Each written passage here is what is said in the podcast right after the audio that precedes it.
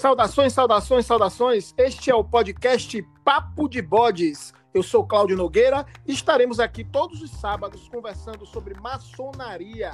Toda semana, convidados especiais. Abordaremos temas históricos, filosóficos e culturais da nossa ordem. Seja bem-vindo, pode entrar.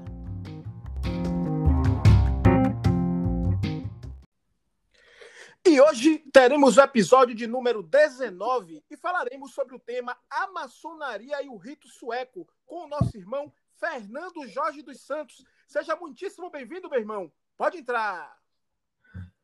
Obrigado, meu irmão. Pronto, estamos aqui.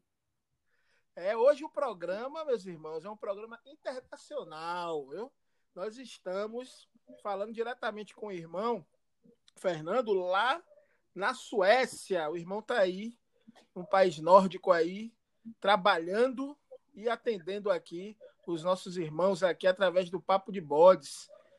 Como é que tá aí, meu irmão? Como é que tá essa questão aí da pandemia aí? Como é que tá o, o povo daí lidando com essa, essa, essa questão tão difícil?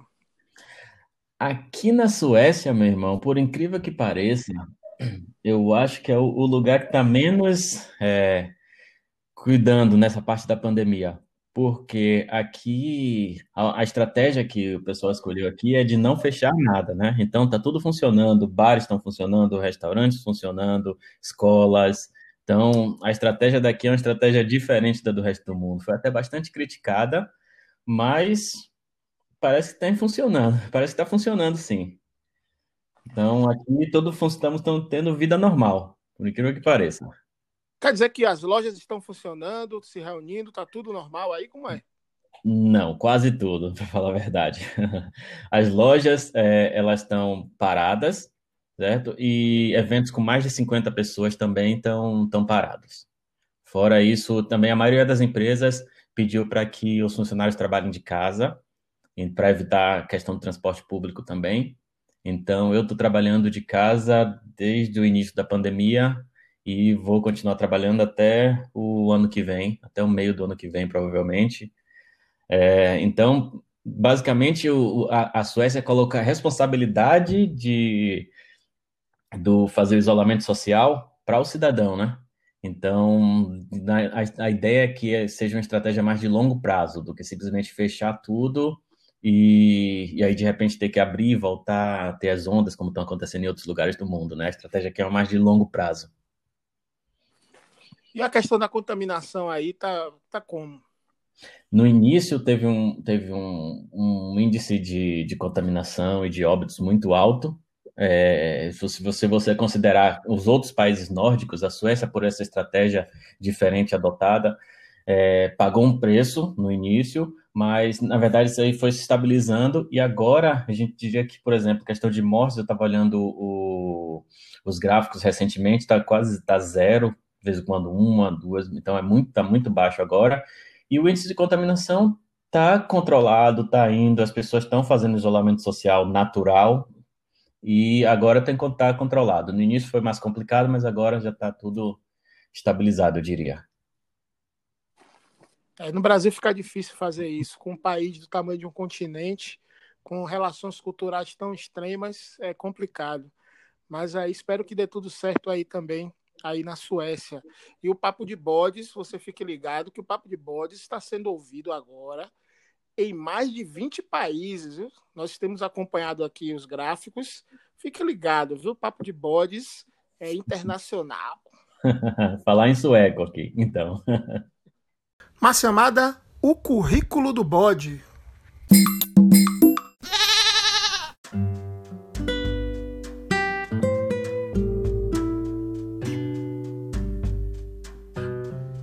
Fernando Jorge dos Santos é analista de sistemas, formado em ciência da computação. Foi iniciado em 2010 na loja Luz da Aliança Universal número 33 das grandes lojas maçônicas do estado da Bahia. Ainda como aprendiz, realizou um intercâmbio profissional na Europa e teve a oportunidade de visitar a grande loja maçônica da Dinamarca onde conheceu e passou a praticar o rito sueco. Após um ano visitando a loja, recebeu o título de membro honorário. Em 2013, retornou ao Brasil para ser elevado e exaltado em sua loja. Em 2015, foi viver na Suécia por conta do seu trabalho e desde então passou a visitar sessões na grande loja maçônica da Suécia.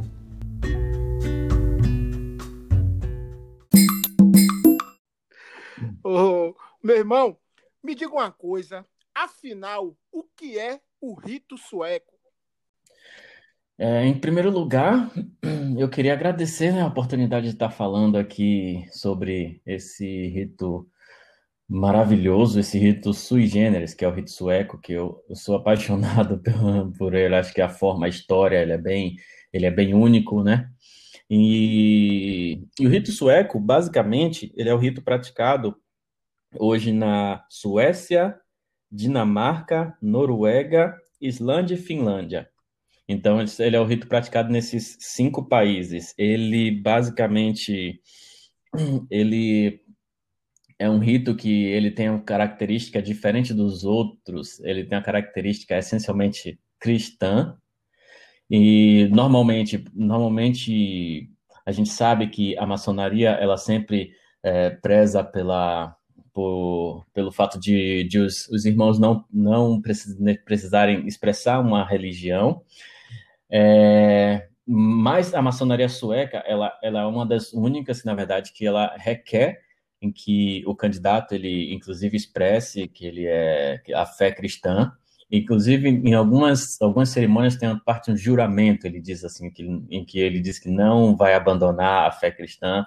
Está muito, tá muito ligado com, com essa parte de com essa parte da religião. Então, tá muito é um, é um dos itens mais, eu diria assim, complexos nesse sentido, né, em, em termos dessas coisas. O que é que acontece também? É, as lojas as lojas, como, de, como eu disse, no, na Suécia, na Dinamarca, na Noruega, elas trabalham juntas para que o rito seja é, padrão, para que o rito seja unificado, apesar de elas serem independentes. Então, um exemplo é que se uma loja pede reconhecimento à Suécia e ela consegue, ela automaticamente já tem reconhecimento em todos esses outros países que utilizam o, o rito sueco. Por isso que o processo é mais longo, que ele precisa validar por, com todo mundo. Irmão, eu estou curioso aqui sobre esse rito. Eu, eu, confesso que eu estudo maçonaria, me aplico no, no, nos estudos da maçonaria, mas o rito sueco, de fato, eu só ouvi mesmo falar de nome. Eu queria saber do irmão aí um pouco sobre a história desse rito, como é que surge, como é que é, é o andamento histórico dessa, desse rito. A história, meu irmão, da, da maçonaria e do rito sueco, ela é bem interessante e é, ela tá, ela data de 1730, para você ter uma ideia, é uma das mais antigas, é um dos ritos mais antigos que a gente, da, da maçonaria, também é uma das lojas mais antigas. Também isso é, é bem, é bem interessante.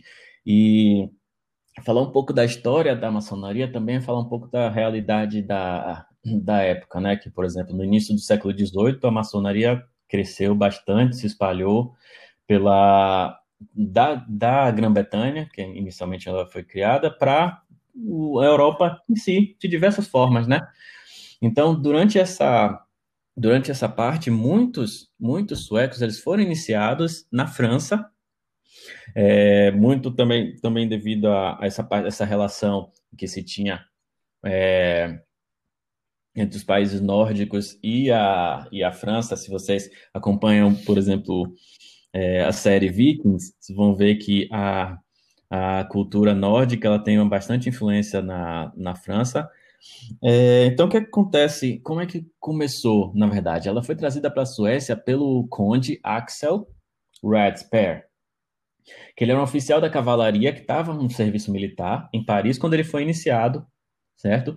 Depois ele retornou à Suécia, já com a autoridade para operar os três graus. Ele reuniu alguns amigos e começou a.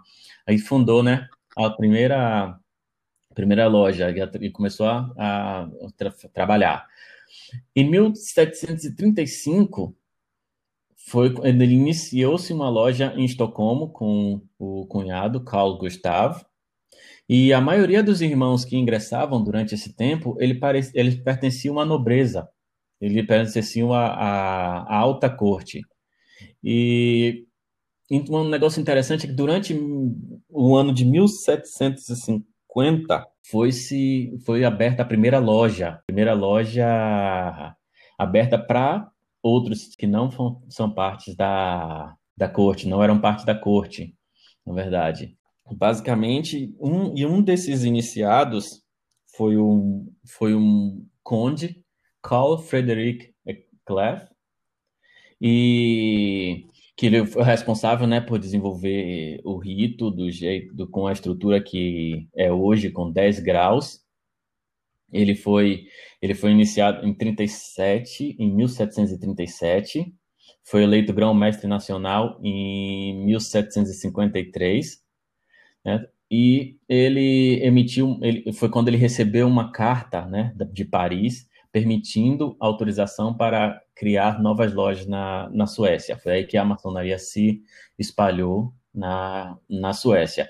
E um dos, um dos, um dos principais, é, um, um, detalhe interessante é que o, o, conde Carl Friedrich mais tarde viria a se tornar Duque Carl, que mais tarde viria a se tornar o rei Carl da Suécia, rei Carl VIII, que na verdade é, Carl é, um, é mais em sueco, né? Em inglês é, seria como se fosse o rei Charles. Então seria o rei Charles VIII da, da Suécia. Né? Então, o que acontece? Ele estabeleceu um sistema maçônico baseado na fé cristã. É, a filosofia moral do, do rito foi desenvolvido foi desenvolvida totalmente por, por ele, pelo rei Carl, que depois é, se tornou também o primeiro grão-mestre em 1774. E ele começou a estudar todo, todo o sistema, todos os rituais, entrou em contato com, com alguns irmãos da Alemanha, com alguns irmãos da França, e começou a desenvolver esse sistema, né? E hoje, na verdade, o resultado é esse sistema sueco, esse sistema, né, que é conhecido como rito sueco, composto por 10 graus.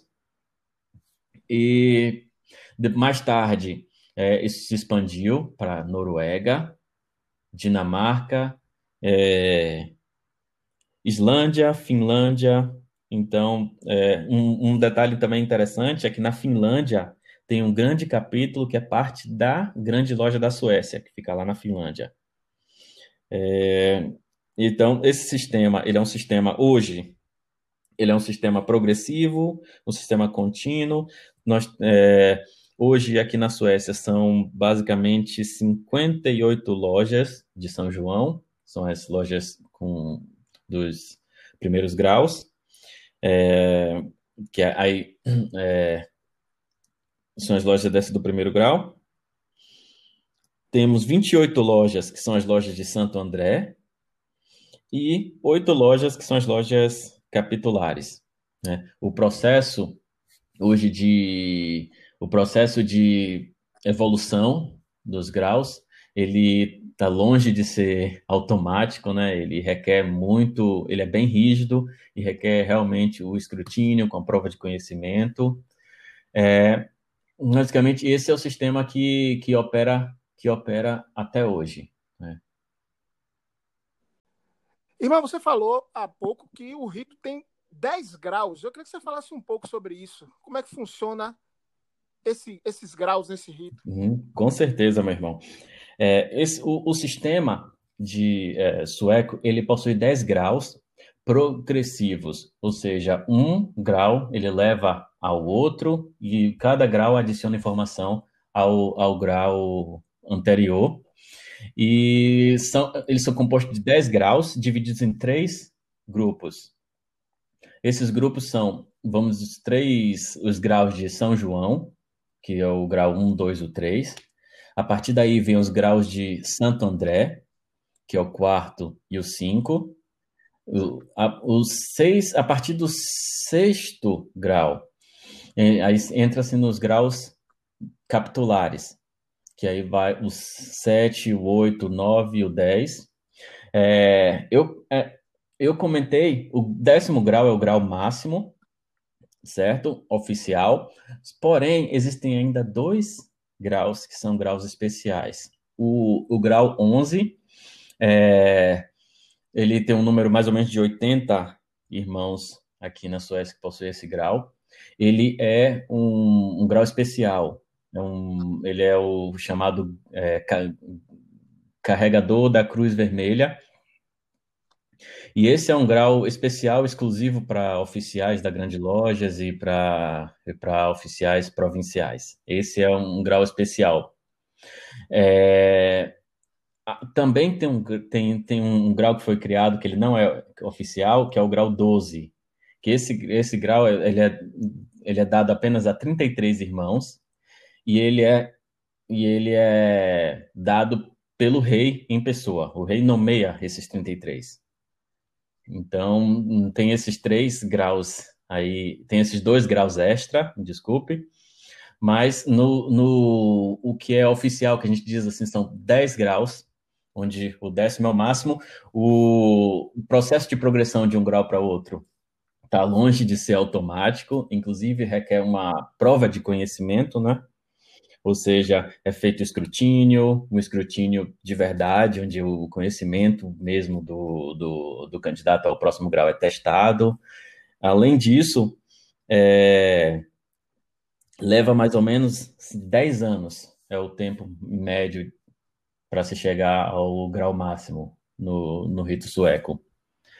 É, basicamente, os, os nomes são, são bem interessantes. Os, os primeiros graus tem um aprendiz, o companheiro e o mestre normal.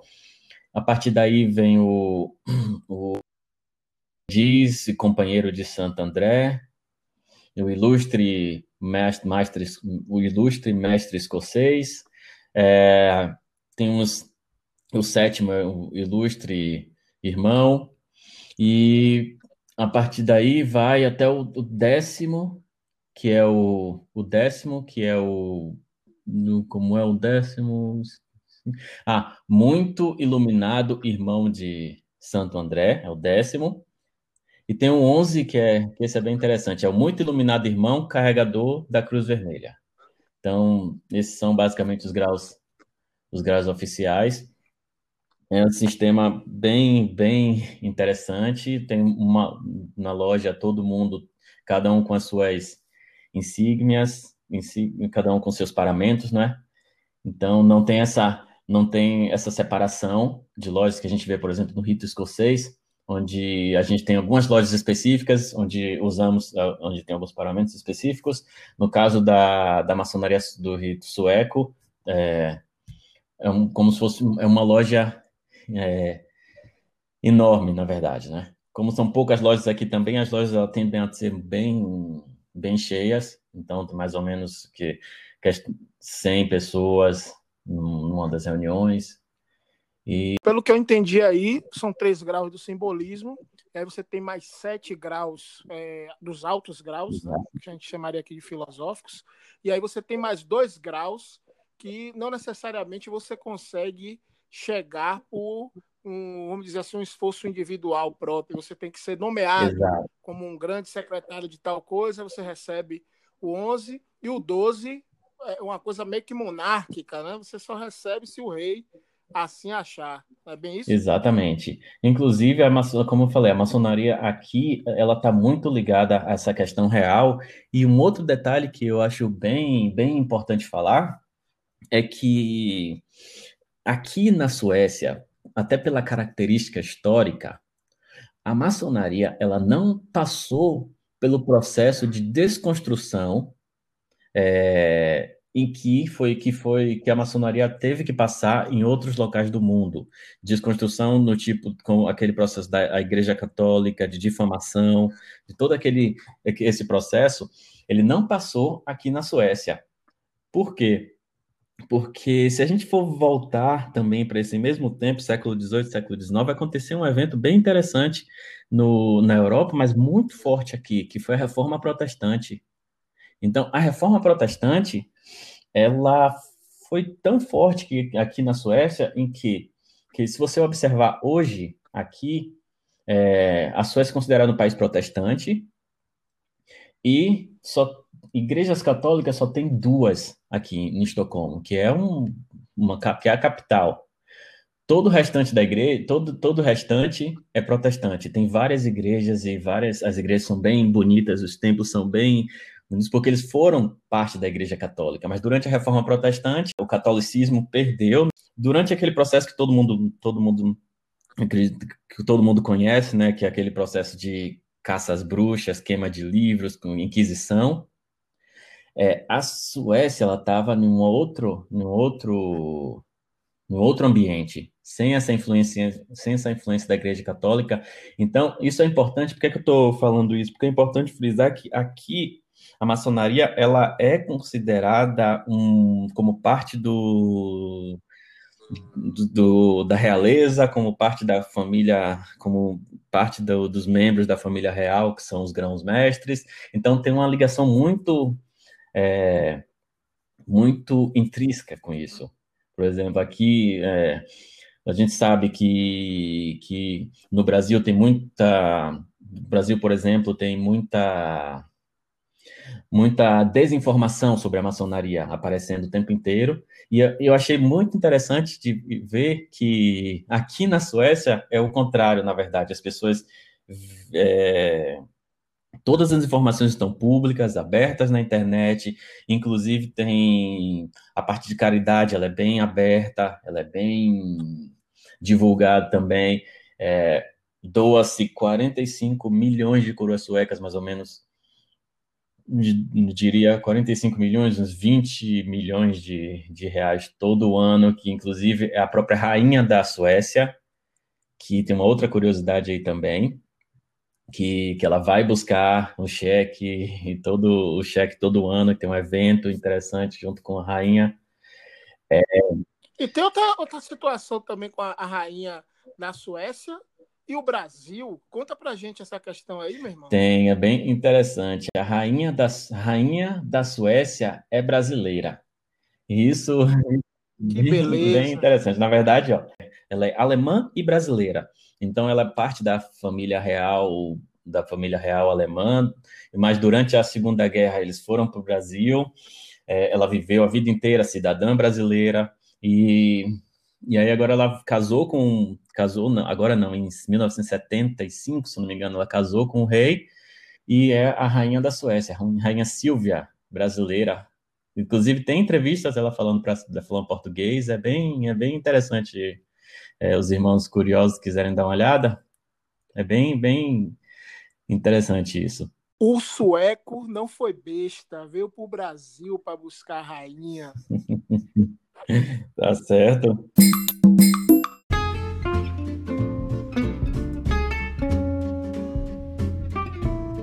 Apoio Cultural www.comotal.com.br Artigos maçônicos.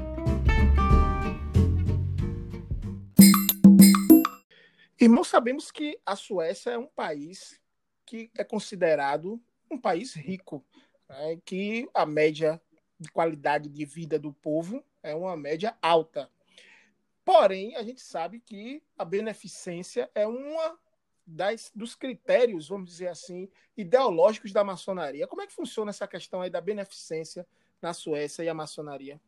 Excelente pergunta, meu irmão. Exatamente como você falou. Apesar de aqui ser uma, uma nação considerada uma nação rica, hoje é, sempre tem, na verdade, uma porta, né? Sempre tem uma oportunidade para se fazer a, a caridade. E a, caridade aqui funciona a partir de um, de um grupo chamado Grupo de Benevolência na, da ordem sueca.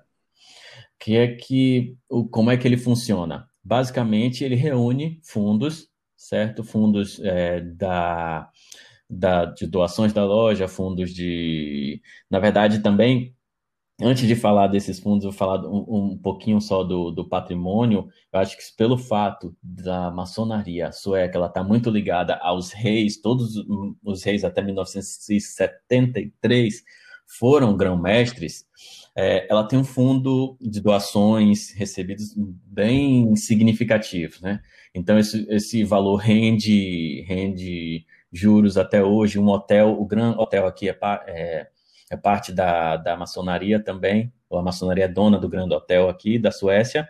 Então, basicamente, todo ano é doado um, um valor de 45 milhões de coroas suecas, mas mais ou menos, eu diria, uns 20 milhões de reais todo ano. E esses, essas doações elas são distribuídas em algumas áreas, né? Por isso que eu digo que a gente sempre tem, é, mesmo num país desenvolvido, mesmo num país rico, é, tem-se tem a oportunidade de fazer a caridade. Inclusive, as áreas são é, pesquisa científica em geriatria, é, pesquisas de atividades também na mesma área, na área científica, é, ações contra o, contra o uso de narcóticos por, por jovens, é, ajuda para pessoas desabilitadas, ajuda para pessoas com para pessoas com deficiência no geral também, é, e pessoas também que são excluídas da, excluídas da sociedade, vamos dizer assim. E doação, doações e também bolsa de estudos para uns jovens artistas, escritores, artesãos, essas músicos, então essas essas profissões que que também são bem, bem interessantes na parte artística. É, e também pesquisa científica, né, basicamente. Pesquisa científica no geral, doações para universidades, e é assim que é basicamente distribuído a que é feita a caridade aqui na, no, na grande loja da Suécia. Pelo que eu vi aí, a beneficência é direcionada ao projeto de educação basicamente você vê aí toda uma, uma, uma, uma influência aí na ajuda para a questão da pesquisa científica, coisa que está longe da maçonaria aqui brasileira está fazendo. Nós aqui estamos preocupados com as coisas básicas dos básicos, é, porque realmente a situação do nosso país requer essa emergência. Exatamente, meu irmão. E aqui é mais, como falei, mais na pesquisa científica, na educação, que é o base, uma base, na verdade, né, também. Irmão, me diga uma coisa, é você, como é que você foi recebido aí na Suécia, não só enquanto maçom, pela maçonaria universal, que assim pretende que seja, mas assim como foi, foi recebido enquanto cidadão, enquanto estrangeiro, enquanto imigrante, enquanto brasileiro, enquanto afrodescendente, como foi, como foi essa relação com o povo da Suécia e com a maçonaria? Eu diria que foi melhor do que eu esperava. Por quê? Porque, na verdade, como sendo sendo afrodescendente, vindo para uma sociedade onde a grande maioria das pessoas elas são são brancas, eu esperava certo de forma eu esperava de certa forma é, eu estava preparado, vamos dizer, não que eu esperava, eu estava preparado para lidar com racismo, para lidar com a questão so, é, social, eu estava preparado para lidar com essas coisas. Incrivelmente, eu fui muito bem recebido, não incrivelmente, porque eu acho que deveria em, todo, em todos os lugares, mas eu fui muito bem recebido aqui em todos os sentidos. Eu adoro morar aqui na Suécia, é, inclusive a minha, a minha esposa, ela é estoniana, eu conheci aqui na Suécia também, e e eu acho bem tranquilo. Inclusive, a sociedade aqui, aqui na Suécia é uma sociedade muito, vamos dizer, eu diria evoluída como evoluída como sociedade, em forma de respeito ao próximo, a forma de, de evolução. Um dos, um dos detalhes que eu vou só colocar aqui para falar sobre essa evolução, trazendo um pouco da, da história, é que, para você ter uma ideia, a aqui existe uma princesa herdeira. Normalmente, em todos os lugares, em todas as monarquias europeias de hoje, existe-se o príncipe herdeiro. Mas em 1980, o parlamento sueco fez uma, uma atualização decidindo que o gênero não deveria ser considerado na sucessão na sucessão do trono, né, do, do trono sueco, porque é uma questão de discriminação Então, é, isso está bem, bem, faz bem parte da sociedade. Aqui é uma sociedade onde, por exemplo, as mulheres elas têm, elas têm um acesso total ao mercado de trabalho e todo. Então, é um trabalho bem feito, é um trabalho bem, bem, bem feito em termos de sociedade. E eu senti isso na pele. Eu hum, posso dizer que não tive uma experiência negativa, nenhuma, até agora só experiência positiva. Tenho cinco anos aqui na Suécia. Eu estou até perdendo as contas, mas tenho cinco anos aqui na Suécia e não, só, só tenho tido experiência positiva, graças a Deus.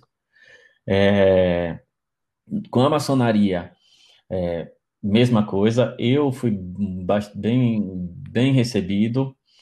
É, fui para. Eu, eu já conhecia, né, na verdade, o rito sueco na Dinamarca. Quando eu fui para. Eu fiz um, um intercâmbio na Dinamarca em 2012. E lá foi, eu como aprendiz, foi o, fui recebido na, na grande loja, na loja Maria Tilde Trejarter, lá na, lá na Dinamarca, e uma recepção fantástica também, do tranquilo. E aqui, inclusive, é, eu fui chamado é, há, um, há, um, tempo atrás, quando a loja estava funcionando, eu fui chamado para ajudar na tradução, porque tinha um irmão vindo da, do Brasil, da grande loja de Minas Gerais, vindo para visitar a loja, ele não falava nem inglês e nem sueco. Então o pessoal falou: Fernando, precisamos de você, vem aqui, ajuda a gente a, a traduzir aqui. E isso é bem, é bem interessante. É, muito, muito, muito, fui muito bem recebido. Não tenho realmente o que reclamar, tanto questão da sociedade, quanto questão do trabalho também, bem tranquilo, e quanto a questão também profissional, maçônica e pessoal. Muito bem, meu irmão, interessante. Inclusive você falou aí sobre as questões aí envolvendo gênero, envolvendo etnia e tudo mais. E a gente sabe que a Suécia tem assim uma, uma fama né, mundial de ter a liberdade sexual muito bem resolvida, de, das questões ligadas à homossexualidade e tudo mais, que aqui no Brasil é um tabu. Por exemplo, homossexualismo e maçonaria é um tabu. As pessoas não querem discutir essa questão, as pessoas não gostam nem de tocar no assunto. Como é que funciona isso aí? Aqui é como, como, como você comentou, meu irmão, é uma das sociedades mais abertas e liberais do mundo, diria, inclusive reconhecida internacionalmente, onde é, o direito de o direito de casais homossexuais, por exemplo, de adotarem filho, que são direitos que ainda é, que é bem complicado, estão, estão sendo discutidos ainda com muito tabu em outros lugares, aqui é desde a década de 70. O direito das mulheres também, não só dos homossexuais, mas das mulheres, das minorias, eles são, eles vêm, eles começaram a ser desenvolvidos junto com, com movimento hippie, com uma forma diferente de pensar no, na década de 70. Então, o que hoje está sendo discutido já foi se já, já está consolidado aqui. Então essa questão, a mesma coisa do homossexualismo aqui, ela é bem diria faz parte da sociedade, eu diria assim faz parte da sociedade, não é uma coisa diferente, não é coisa. É, é muito normal você ver casais. É, inclusive tem o mesmo direito. Para você ter uma ideia de como é que funciona o direito aqui, que já ajuda nessa questão de, de gênero, é que hum, pessoas que moram junto, duas pessoas que moram junto, elas têm o mesmo direito de casado. Ou seja, se a gente se duas pessoas estão registradas no mesmo endereço, eu tenho acesso a eu, eu tenho acesso a todos os direitos que eu teria como se fosse casado. E isso é, isso é uma é uma evolução, na verdade, né, da sociedade, porque a gente sabe que muita gente hoje em dia vive junto, mas não é casado. E então, no Brasil se tem a questão da união estável, mas ela precisa ser registrada, precisa ser provada. No caso aqui, simplesmente você está vivendo no mesmo endereço, prova. Então, então aqui realmente eu diria que é bem aberto, bem aberto, bem liberal. É, todos os direitos são bem respeitados. Quanto a, quanto a direitos da sociedade, eu acho que é bem É bem tranquilo. A única coisa que eu digo que falta aqui na Suécia é o, é o seguinte, é porque eu acredito, meu irmão, em que é, mais regras, menos liberdade de, eu diria, não, não a liberdade de você ser o que você é, de você agir da forma que você é, mas eu diria de que você tem, tende a seguir mais conceitos. E uma coisa que aí no Brasil que eu gosto bastante é do, do, do Brasil que eu sinto falta é dessa liberdade, desse calor, dessa, dessa improvisação, às vezes, porque aqui, como tudo funciona, tudo funciona direitinho, a gente sente falta de uma improvisação, dessa coisa que o brasileiro tem, né?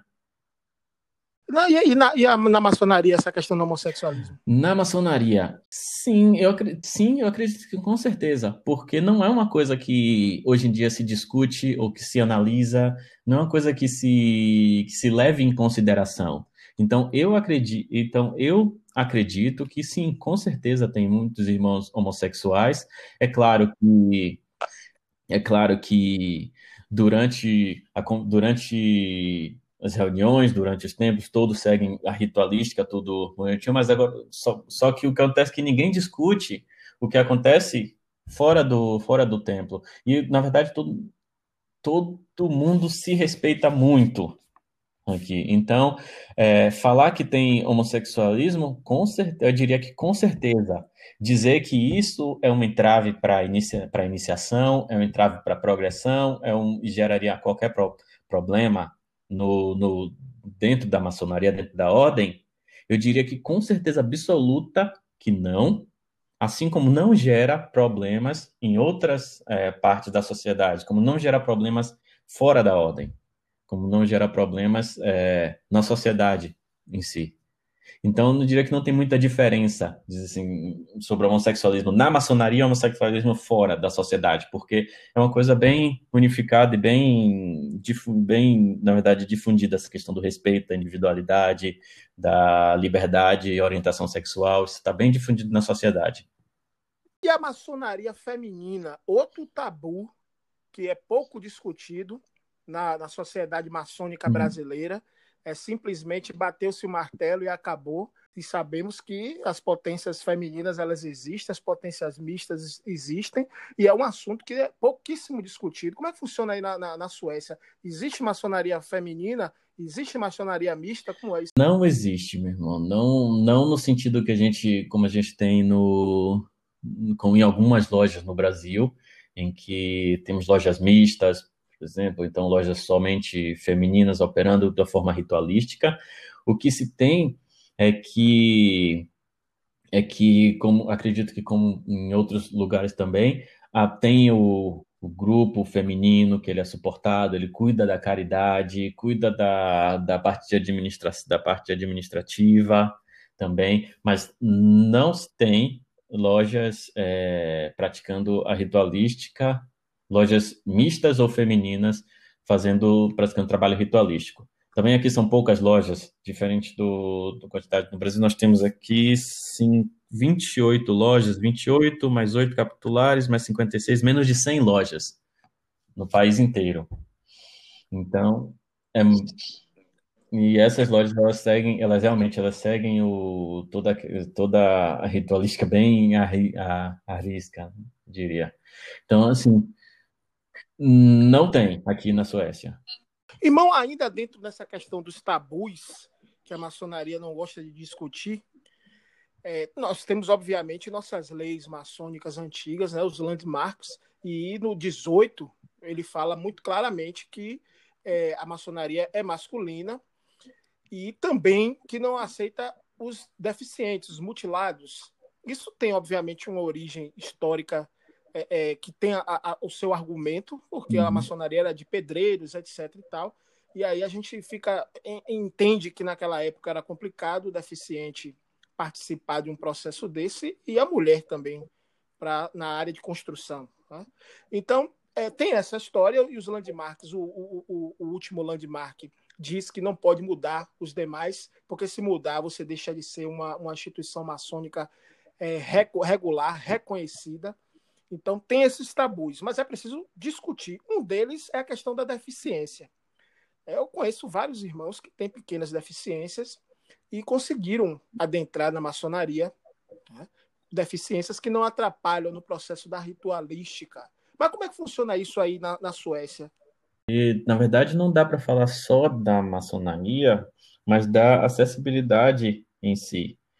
É, a questão da acessibilidade é uma coisa que tem que ser tratada é, nível geral, a nível da sociedade. Eu acredito que o deficiente ele tem o direito de a acessibilidade, ele tem o direito de ir e vir, e isso é bastante respeitado aqui na Suécia como um todo. É, ônibus to, é, é tranquilo, os ônibus aqui eles possuem aquele aquela suspensão hidráulica, né, para que é, para que deficientes possam entrar, sair de uma forma mais fácil. Não só deficientes, a gente não tem que pensar só no deficiente, com questão de acessibilidade. Mas um outro detalhe também, se você for pensar, uma mãe com um carrinho de bebê, ela também ela precisa dessa, dessa acessibilidade também. Então, aqui o processo ele é todo pensado com questão de elevadores e nas estações para acessibilidade. E na maçonaria não poderia deixar de ser não poderia deixar de ser diferente, não é?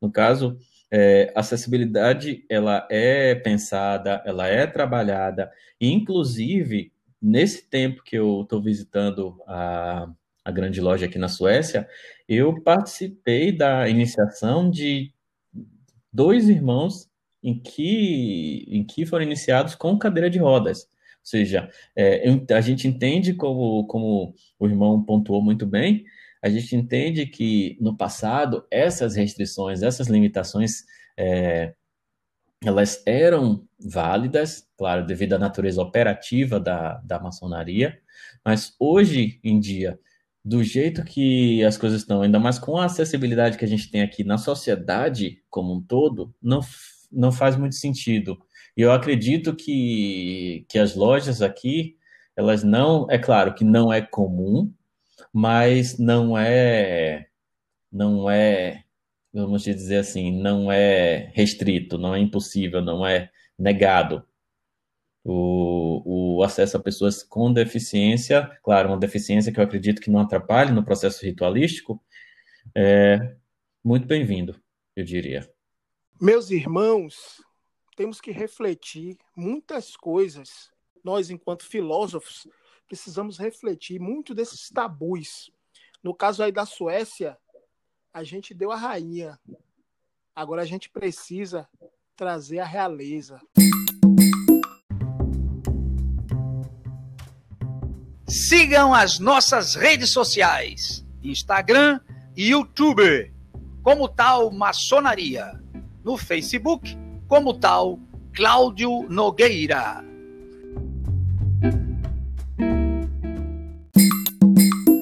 Irmão, e essas as relações de reconhecimento, como é que funcionam aí na Suécia? Aqui no Brasil, nós temos o, a potência do Grande Oriente do Brasil, nós temos as grandes lojas, que são jurisdicionadas à, à CMSB, ou melhor, confederadas à CMSB, nós temos a, os grandes orientes independentes confederados à, à Comab. E essas potências, elas, elas são. Algumas são reconhecidas pela Grande Loja Unida da Inglaterra, contudo, existe um reconhecimento, em sua grande maioria, entre essas potências aqui. Como é que funciona isso aí na Suécia? A Grande Loja Unida da Inglaterra e a Suécia, o Grande Oriente do Brasil e a Suécia. Como é que funciona essa questão aí do reconhecimento? É, a questão do reconhecimento, eu fiz essa pergunta ao, ao irmão Per Olson, de Relações Exteriores aqui. Eu perguntei como, é, como funciona a questão do reconhecimento. Hoje, o Grande Oriente do Brasil, ele é reconhecido, ele é reconhecido é, pela Grande Loja da Suécia, assim como a Grande Loja da Inglaterra é também reconhecido. Aqui só, se tem, só tem uma grande loja, que é a grande loja da Suécia. Então, só, então é a, un, a única potência para o país inteiro. É, um outro detalhe é que, pelo fato da, da grande loja da Suécia ser uma das mais antigas, e normalmente se tem que as, as lojas mais novas é quem, quem pedem reconhecimento para as antigas. Então, o que acontece hoje, a, a grande loja da Suécia, ela só recebe pedidos de reconhecimento. Então, esse pedido é analisado, ele leva bastante tempo, foi uma das informações que eu tive, que ele leva mais tempo que, o, que os outros, porque ele também é enviado para grande loja da Noruega, grande loja da Finlândia, grande loja da, da Islândia, é, grande loja da Dinamarca, para ser analisado em conjunto esse pedido de reconhecimento.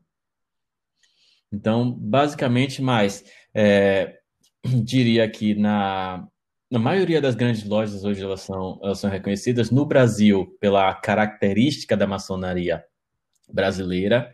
É, a grande loja da Suécia reconhece o Grande Oriente do Brasil, a grande loja maçônica do estado de São Paulo e a grande loja do Espírito Santo.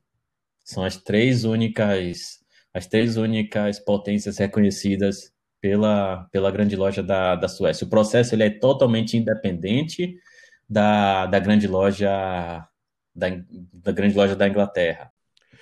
Meu irmão, quais suas dicas que você daria para os irmãos maçons que viajam para os países nórdicos? Eu diria, meu irmão, é, procura uma loja, visita a loja. Eu acho, eu acho que é uma experiência absurda, uma experiência muito enriquecedora, uma experiência única e que serve, inclusive, para reforçar os laços de fraternidade.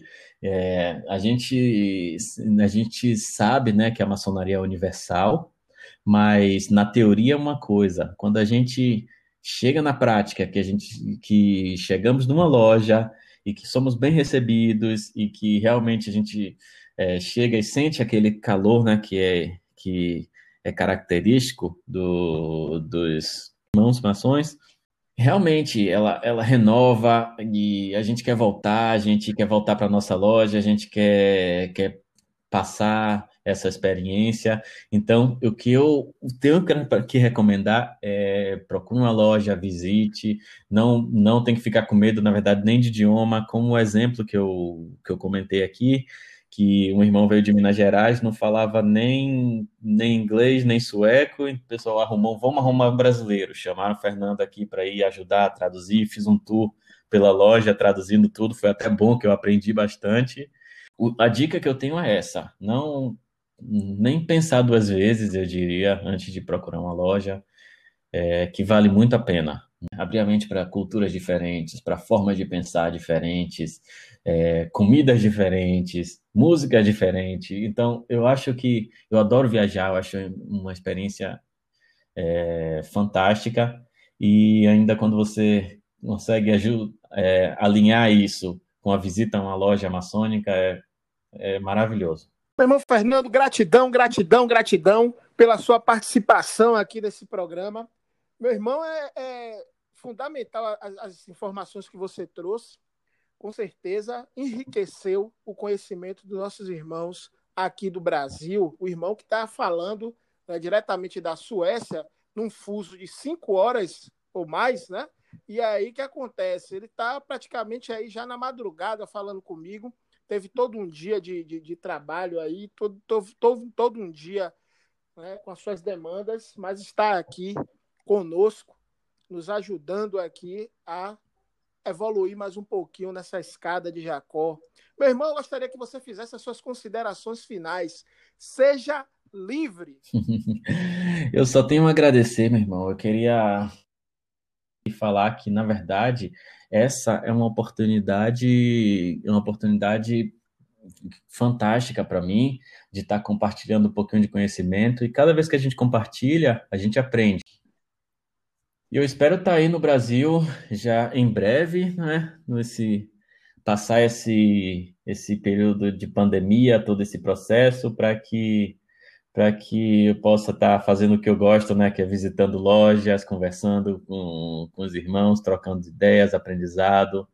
E é isso, meu irmão. Eu acho que só tenho a agradecer realmente pela oportunidade. Irmão Fernando, satisfeito! que...